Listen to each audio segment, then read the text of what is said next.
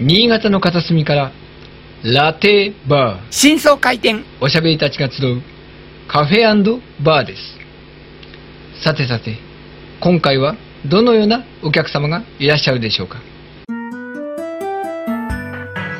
うー、寒いなぁ。こんな日は、そ人は外に出歩かないし、うん、ほんと暇ですね。今日は川子さんが来る日でもないし、誰かお客さんが来るんだろうか。うーん。お、お、お、誰か来た。いらっしゃいませ。おー、どうもどうも、ああー、どうは。もどうもどうもどうも、マスター。うんあの、今日ガコさんはいらっしゃらないんですか？そうなんですよね。今日、通常は来ない日なんですよ。うん、うん。あ、そうなんですね。ねそれでまあ、暇してたんとこですよ。ありがとうございあ、ます。そうなんですか。うん。私も今日ね、今ね、授業が終わって、おうおうえー、ちょっと顔出してみようかなと思って来たんあー、ですね。その帰り道だったんですか。ありがとうございます。あの、マスターね、ゲコさんね、あの、今ね、うちの教室面白いことやってるんですよ。お面白いこと。ほう。ええあの、実はね、あの、イベントで、うん。ボードゲームをみんなでやろうってね、あの、ゲームやろうぜ会って称してやってるんですね。えー、ボードゲームで遊んでるってことなんですか？そうなんですよ。塾の先生がおすすめするボードゲームってことで、はい。まあ、あのーもちろん遊びがメインではあるんだけれども、うんまあ、隠れた裏テーマとして学習効果を狙ってですね、うん。えー実はボードゲームやったりするんですね。えー、裏テーマ。えー、じゃあ遊び以外のはい要素が、なんかそういうふうにボードゲームやることによってなんか開花するんですか？そうです、そうです。まあ、あの、遊びながら、あの、身につく力もあるだろうってことでですね、うんあの、ボードゲームをね、結構、うちの教室推してるんですよ。うーん。へー。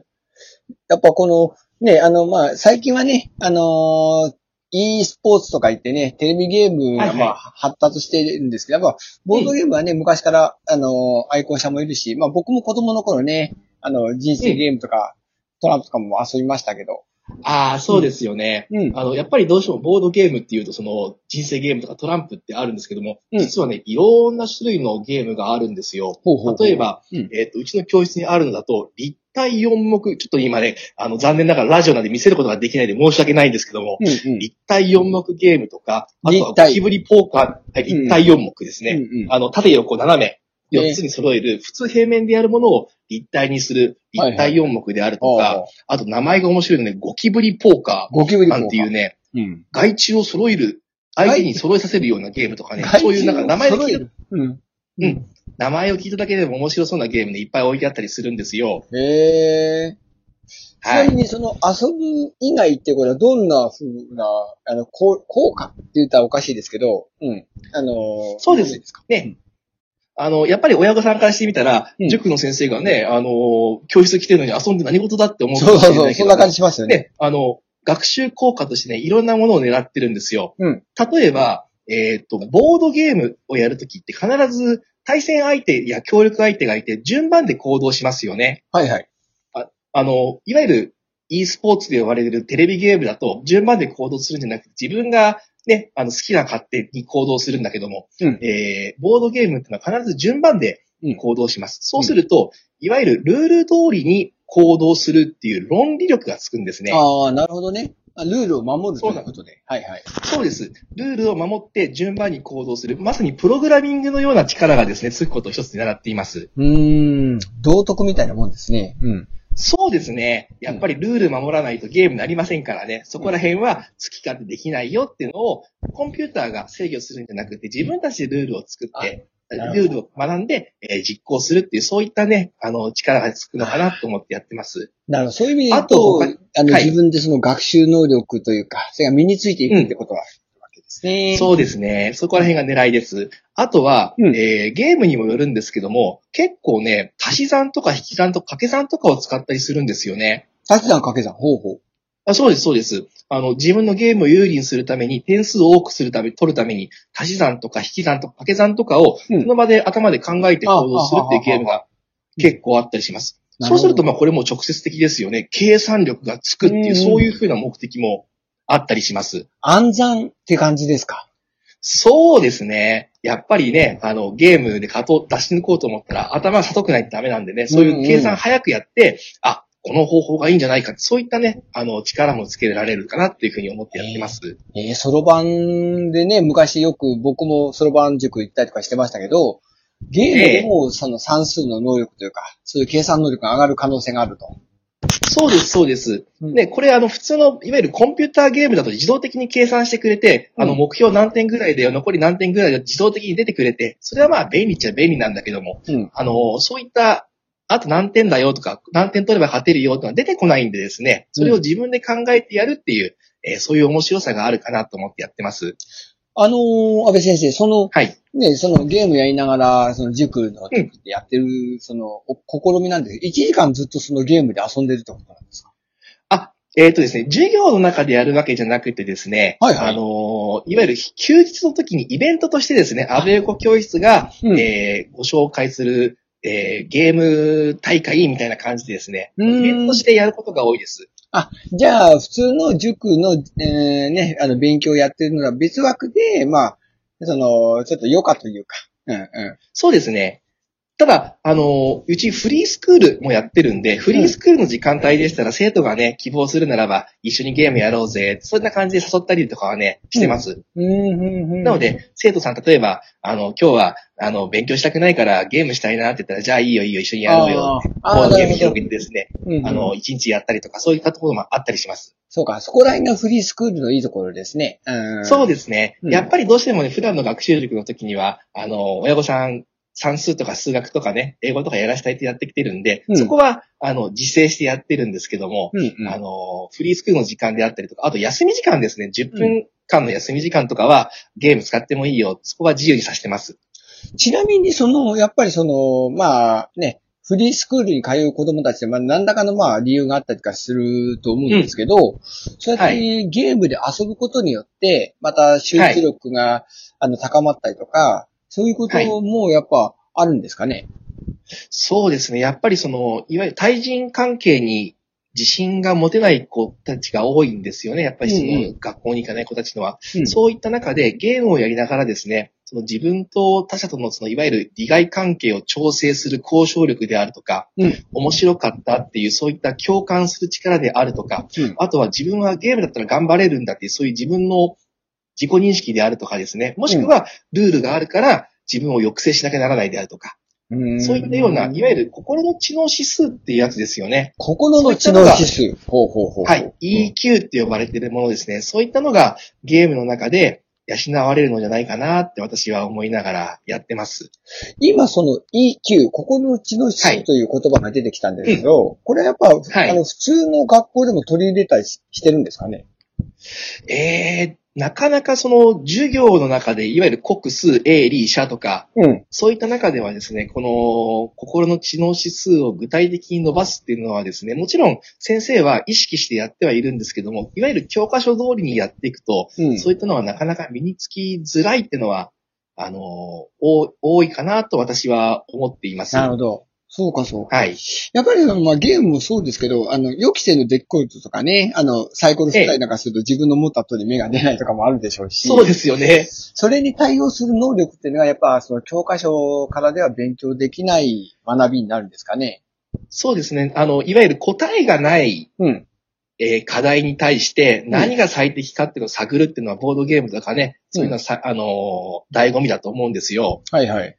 うん、うん。あの、ちょっと私もゲーム好きなんで e スポーツの方も、あの、興味持って見てるんですけども、e スポーツだといわゆる最適化された動きですよね。本当に答えは、はいはい。答えが決まっていて、それをどこまで自己研鑽で答えに近づけられるかっていうのが e スポーツ多いんですけれども、うんランダム要素が多かったり、うん。えー、ね、そのさっき言ったサイコロ振って1が出るかもしれない、6が出るかもしれない。なんでそんな不確不確定な状況の中で何が最適解かを考えるっていうのは、えー、e スポーツにないボードゲームならではの、その、学びの種になるのかなって私は思ってます。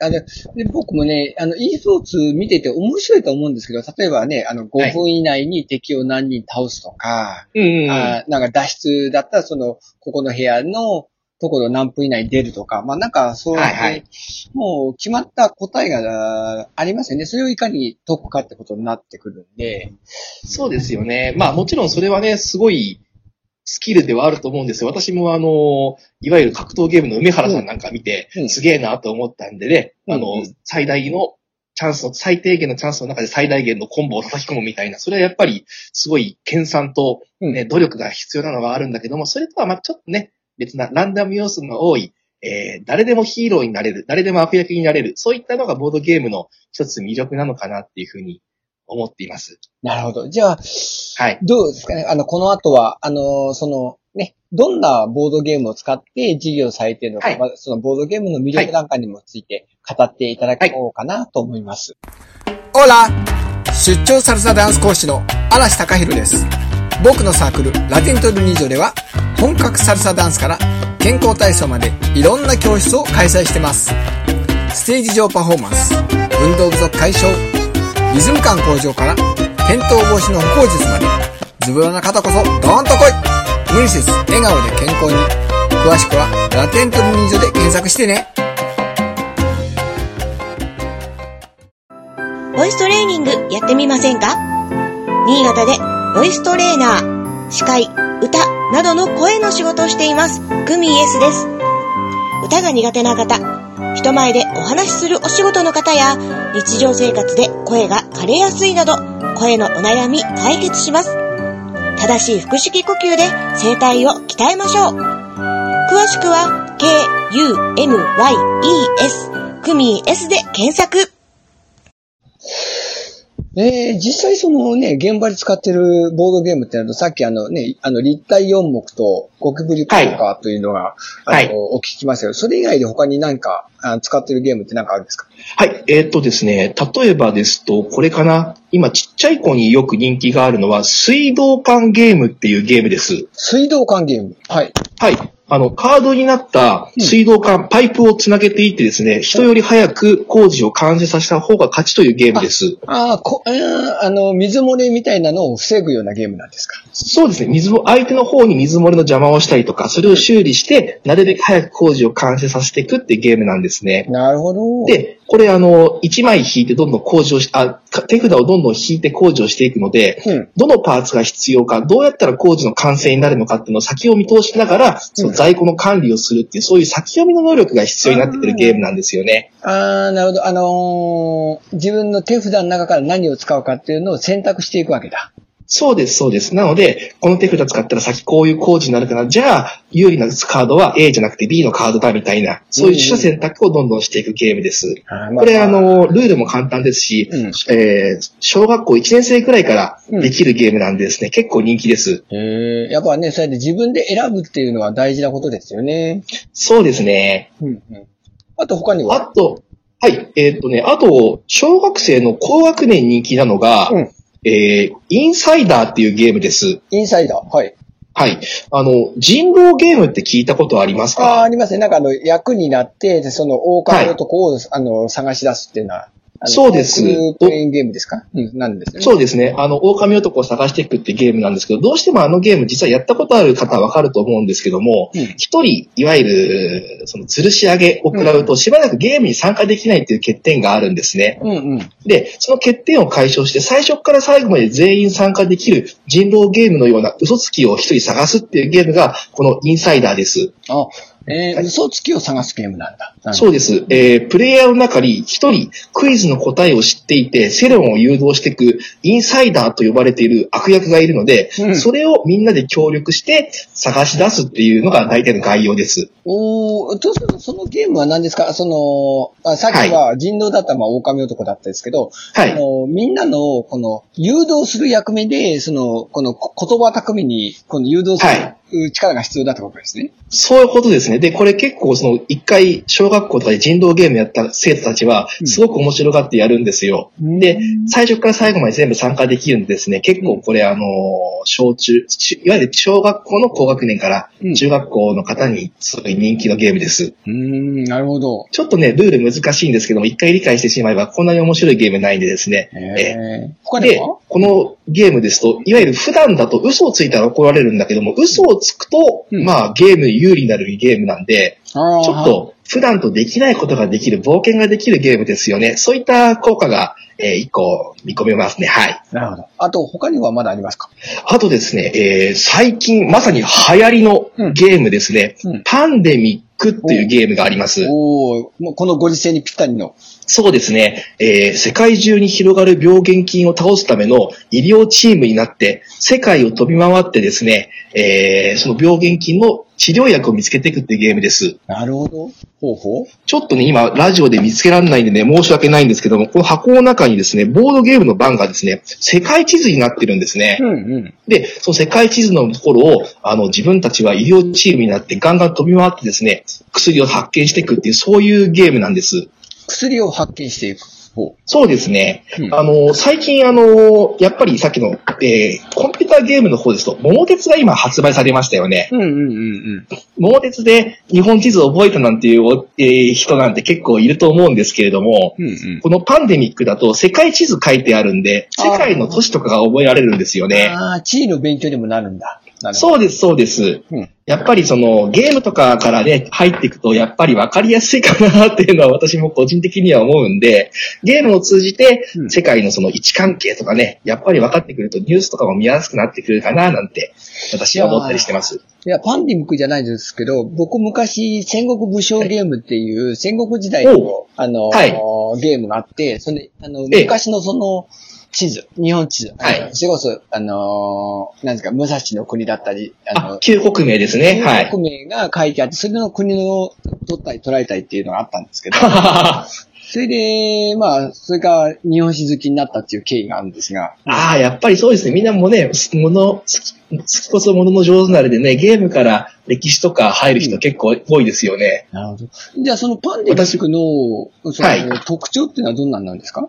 えーっとですね、これ対戦ゲームじゃなくって協力するゲームです。協力、ほう。はい。あの、普通、ボードゲームっていうと、対戦型のゲームが結構多いんですけども、うん。このパンデミックに関しては、4人プレイヤーが全員で協力して、うん。えー、ウイルスに立ち向かうっていうゲームなんで、うん相手を出し抜こうとか、うん。えー、悪さしようじゃなくって、みんなで力を合わせて一個の問題を解決していく。あーそういったのが、えー、できます。どうしてもね、ボードゲームの対戦系のものが多い、さっきの紹介した、うんあの、水道管ゲームも、インサイダーも対戦ゲームなんですけども、うんこのパンデミックに関しては協力系のゲームなんでですね、みんなで、えー、うまくやると。もし、ルールがわかんない人がいたら、上級者がフォローしてあげるとか、ああ、なるほど、なるほど。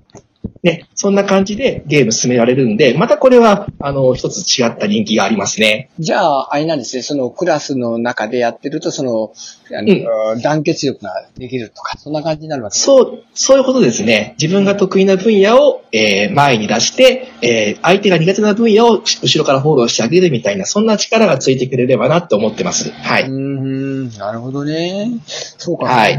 ちなみにその、今あの紹介いただいたゲーム、それぞれどれぐらい時間かかるものですか？ねえーっとですね、水道管ゲームですと1試合でだいたい15分から20分ぐらい。はいはい。インサイダーは1試合でだいたいは早ければ10分で終わるかな。そんなもん。ではい、パンデミックは、えー長いんですよね。これ40分から1時間ぐらいかかりますね。っぱそれがかかりますか。なるほど。うん。でも腰据えてやるには非常に面白いんでですね。うんはい。うんうんうんうんじゃあ、その、そもそもこの、ね、安倍先生が、このボードゲームを使ってみようと思ったきっかけとか、なんかあるんですか？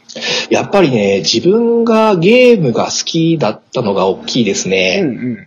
あのー私ちっちゃい頃ね、ゲームの作家になりたかったんですよ。ゲーム作家？将来でね、そうなんです。で、よく、カレンダーの裏とか、うん。太陽紙のところに自分でスゴロクとかゲームを作って 仲間と遊んだりとか、そういったのをやってたんですよね。で、そういうことやってると、その、ねささっき言った、さっき言った足し算引き算とか、そういったのも得意になるし、うん。ストーリーを作って説明するっていう、その力もつくし、うん。いろんな、今から思い返してみたらいろんな力がついたなっていうのが思ったんでですね、ぜひこれは子供たちに同じ体験させてあげたいと。ただ全員が、そのクリエイターになりたいわけじゃないから、まずはプレイヤーになってもらって、うん。ゲームの面白さ知ってもらって、うん。で、えー、ゲームの、その、さっき言った効能ですよね。うん。計算力がつくとか、交渉力がつくとか、表現力がつくとか、うん。そういったのを、えー、知らない間に身につけてくれればいいかなと思いながらも、まあ、表に出さずに、うんまあ、ゲームやろうぜ、とりあとりあえずゲームやろうぜって進めてます。うんはないる。ほどね。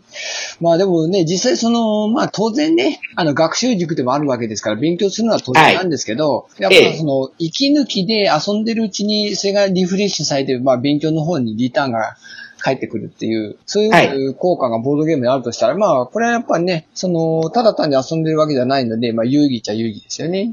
そうですね。それは一番いいですよね。うんはい。そうか、そうか。いやー、やっぱ、なんつうんですかね、その、うん、勉強だけでもダメだし、遊びだめダメだと。うん。うんそういうことです。なかなかね、あの、勉強で一番になるっていうと、どうしても子供たち尻込みしちゃうんですよね。うん勉強なんか、あ、俺、どうせできねえしって言うんだけども、ゲームだったら私一番になりたいとか、もっと強くなりたいって言ってくれる子が多いんで、やっぱ積極性が出るのかなって私は、あの、見てると思いますね。うーん、あの、ね、うんよくね、その、将棋とか囲碁はね、もうなんかはい、これを極めていくと頭の回転が良くなって、勉強にも役立つことはよく言われるんですけど、はい。まあ、今後はそのボードゲームを、まあ、どううん使うかによっては、それが結局その勉強の方にも役立つんだよってことがね、実証されていけば、もっとね、そういうボードゲームにたしなむ子供たちも増え、大人もそういった理解で遊んでくれる人も、うん、増えてそうですね。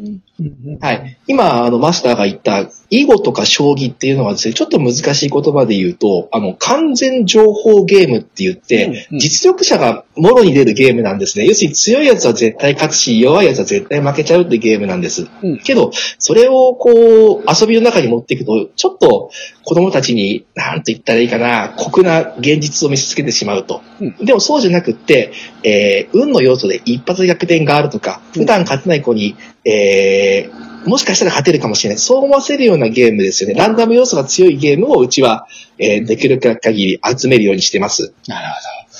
そうえか。なのでうんそういうちょっとね、あのーえー、なんと言ったらいいかな。逆転要素っていうのですね。そういったのは重視した、えー、チョイスにしてます、うちは。はい。いや、本当うん。あのね、単だ単にその勉強するだけが塾じゃないというのもまあそうですけど、まあ、ボードゲームのその使い方というのもまあ勉強させていただいや、楽しい時間帯でした。うんうん。はい。今度、今度マスター一緒にゲームやりましょうよ。そうですね。それこそ本当にええゲームやりますか。うんうん。あ、そうですね。いいですね。今度持ってきますね。はい。いやー、本当ね、今日本当暇でしょうがなかったんですけど、うん、貴重な、あのーお話聞いてありがとうございます。あ、とんでもございませんでした。はい。うんちょうど、まあ、閉店の時間にもなりましたので、じゃあ今度ね、はいまたまあのーこちらのお店にボードゲームを持って遊びに来てください。はい、よろしくお願いします。は今日はあい、お邪魔しました。はい、どうも。は YouTube や各種ポッドキャストアプリから視聴できます。ホームページはひらがなでラテ、ローマ字で DAR、ラテバー新潟で検索。また番組では新潟に関する情報やゲスト出演者も随時募集中。情報はホームページや SNS に送ってください。感想などもお待ちしています。